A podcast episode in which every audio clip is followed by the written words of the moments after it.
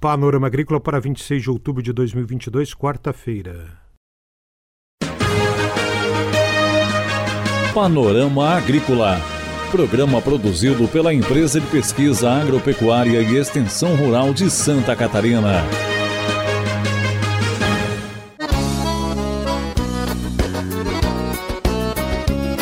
Quarta-feira de lua nova, no ar para você o Panorama Agrícola de 26 de outubro. O ditado de hoje é: quanto mais alto você subir, maior será a queda.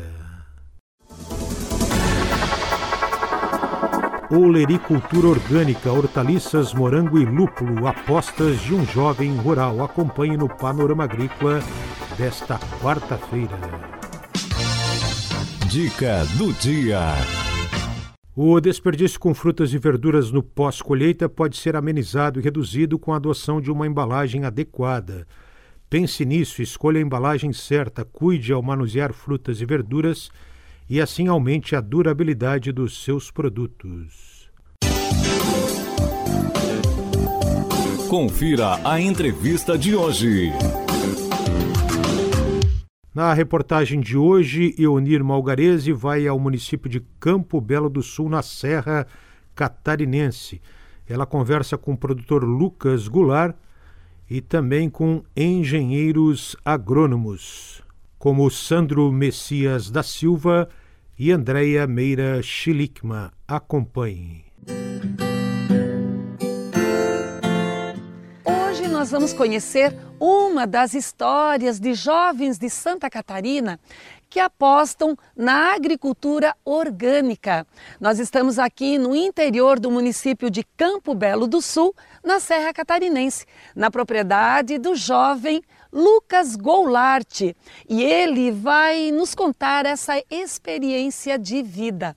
Lucas, como é que começou todo esse amor pela agricultura orgânica? Então assim, vem né, desde família, né? O pai e a mãe sempre trabalharam nessa, nessa área, né? Visando a saúde, né, em primeiro lugar. E a gente né, seguiu esse caminho, né? Procurou estudar também nessa área, né? Onde eu me formei técnico em agroecologia, hoje eu sou técnico em agroecologia e trabalho né, na minha propriedade para mim, né? Sou meu chefe.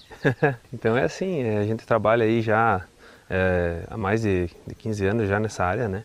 Cada vez mais a gente vai adquirindo experiência, né, e repassando para o pessoal que vem conhecer a propriedade, né, e cada vez mais divulgando essa, essa área orgânica, né. Quais são as principais atividades aqui do sítio, Lucas?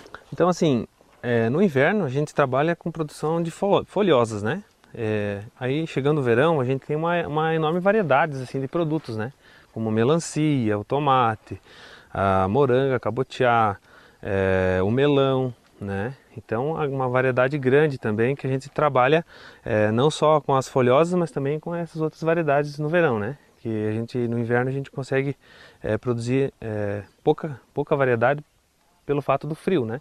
Da geada, por ser tudo tem que ser tudo em cultivo protegido, né? E essa produção de hortaliças, é, você vende aqui no mercado local? Isso, a gente atualmente está com é, 10 anos já trabalhando com feiras, né, duas vezes na semana, aqui em Campo Belo. É, e também a gente é, leva a lajes né, para uma cooperativa de produtos orgânicos, que é a Ecoserra, né, onde a gente faz parte, é sócio hoje. Aí eles distribuem para o estado inteiro, né, como forma de PENAI, que é a merenda escolar, né, e também é, no consumo das feiras que eles têm na cidade. E você está sempre engajado nesse movimento que tem foco na produção orgânica? Sim, é, atualmente eu estou à frente da cooperativa Ecoserra como presidente, né? E a gente busca, né, é, mais sócios, cada vez mais, né, para trazer o pessoal para voltar, né, a produzir é, alimento de qualidade, né, que tenha é, saúde na mesa das pessoas, né? Você agora está apostando na produção de lúpulo orgânico. Isso mesmo. É, começou quando essa experiência, Lucas? Então assim, surgiu né, através da, da Epagre, né, a gente vem né, com uma parceria juntamente com a Ambev também, para a produtividade do lúpulo na Serra Catarinense, né, para implantação. E, e, eu adquiri essa, essa meta de trabalhar com produto orgânico também. Né? E até então a gente né, desacreditava né, da produção de lúpulo no Brasil e a gente é teimoso, né? O brasileiro é teimoso, então a gente correu atrás e também estamos trazendo para o sistema orgânico, né? E para daqui a pouco a gente está lançando de repente uma cerveja orgânica na, no mercado aí, né? E você já fez uma colheita aqui? Então assim eu fiz o primeiro, uh, primeiro ano, agora é o segundo ano, né? A planta está em dormência, está começando a rebrotar agora. É, a gente fez uma primeira colheita assim de experiência, né, para ver como é que funcionava e tal. E já as expectativas já superaram, né? Então a gente já já ficou bem satisfeito assim no primeiro ano. Então a gente está no segundo ano agora com a expectativa aí de uma boa colheita. Quantas vezes você colhe o morango por semana, Lucas? É, agora nessa época a gente está colhendo uma vez na semana por enquanto. E depois aumenta? É, a partir de outubro a gente está colhendo duas vezes aí. É, hoje está sendo a produção semanal de 170, 180 quilos de morango, todos selecionados. Aí ah, passa no verão, a gente colhe duas vezes na semana, isso dá, dá o dobro, daí 200, 250 caixas, 250 quilos por semana. Vamos falar um pouquinho do sistema de produção que você utiliza aqui. É, qual é a variedade de morango que você a, produz? A gente está produzindo o San Andrés. Esse é o segundo ano desse, desse plantio aqui, né? É, que tem uma produtividade bem boa, né? E a gente está bem satisfeito assim com a, com a produtividade dessa variedade. Esse sistema elevado de cultivo também facilita o trabalho de vocês, Ah, né? facilita muito, que até para mão de obra, né? Porque abaixado a gente já não aguenta, né? A dor na coluna aí é forte.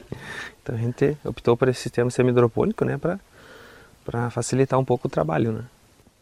É, hoje, atualmente em Campo Belo do Sul tem 35 produtores, mas a procura está muito grande por novos produtores querendo implantar a cultura. Né? E para ter uma boa produção, morangos bonitos como esses, é, quais são os cuidados principais que o produtor deve ter? É, na verdade, assim, ó, o, o, aqui é um conjunto de práticas, né? Então ele tem que tomar um cuidado com a fertirrigação, com o controle da adubação, a quantidade de água e os manejos, né? Limpeza das bancadas. Então o, o produtor tem que estar quase que todo dia olhando o produto. Diz que o olho, o olho é que, que manda aqui, né? O exemplo que nós vemos nessa propriedade é, é, está presente em todos os municípios aqui da nossa região. Não, o jovem não é somente o futuro, né? ele já é o presente da nossa, do desenvolvimento, da produção na agricultura e com esse olhar empreendedor de novas atividades ligadas ao turismo, à agregação de valor ao que já, já se tinha na propriedade. Essa reportagem de Eonir Malgarese com o agricultor Lucas Goulart em Campo Belo do Sul. Controle da hantavirose em Santa Catarina. Como evitar a doença? Evite contato humano com rato silvestre e seus excrementos. Dentro de casa, coloque toda a comida em sacos ou caixas fechadas, numa altura de pelo menos 40 centímetros do chão. Lave pratos e utensílios de cozinha depois do uso. Não deixe restos de alimentos no chão. Mantenha o local onde vivem os animais sempre limpo, recolhendo sempre a sobra de comida. Garanta a coleta e o destino adequado do lixo. O plantio de grãos deve ser longe de casa.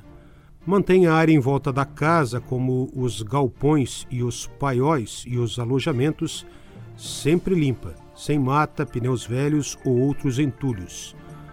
Não descanse em locais fechados com restos de alimentos ou grãos. E antes de limpar um lugar que esteve fechado, deixe primeiro ventilar por pelo menos uma hora. Depois da ventilação, umedeça com água sanitária 10%, uma parte de água sanitária para 9 de água, e aguarde mais uma hora antes da limpeza do local.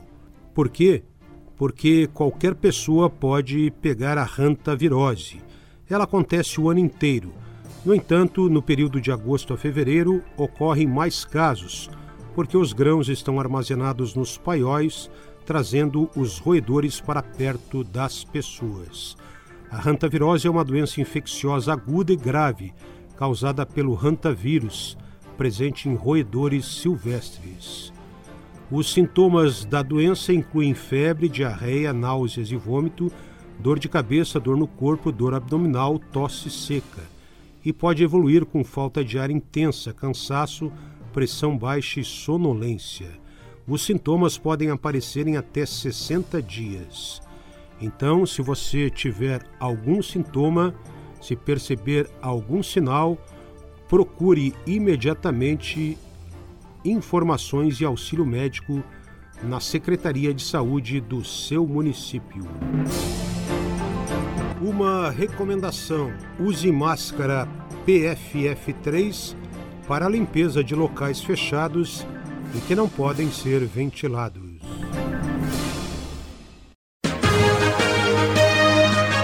Panorama Agrícola. Programa produzido pela Empresa de Pesquisa Agropecuária e Extensão Rural de Santa Catarina.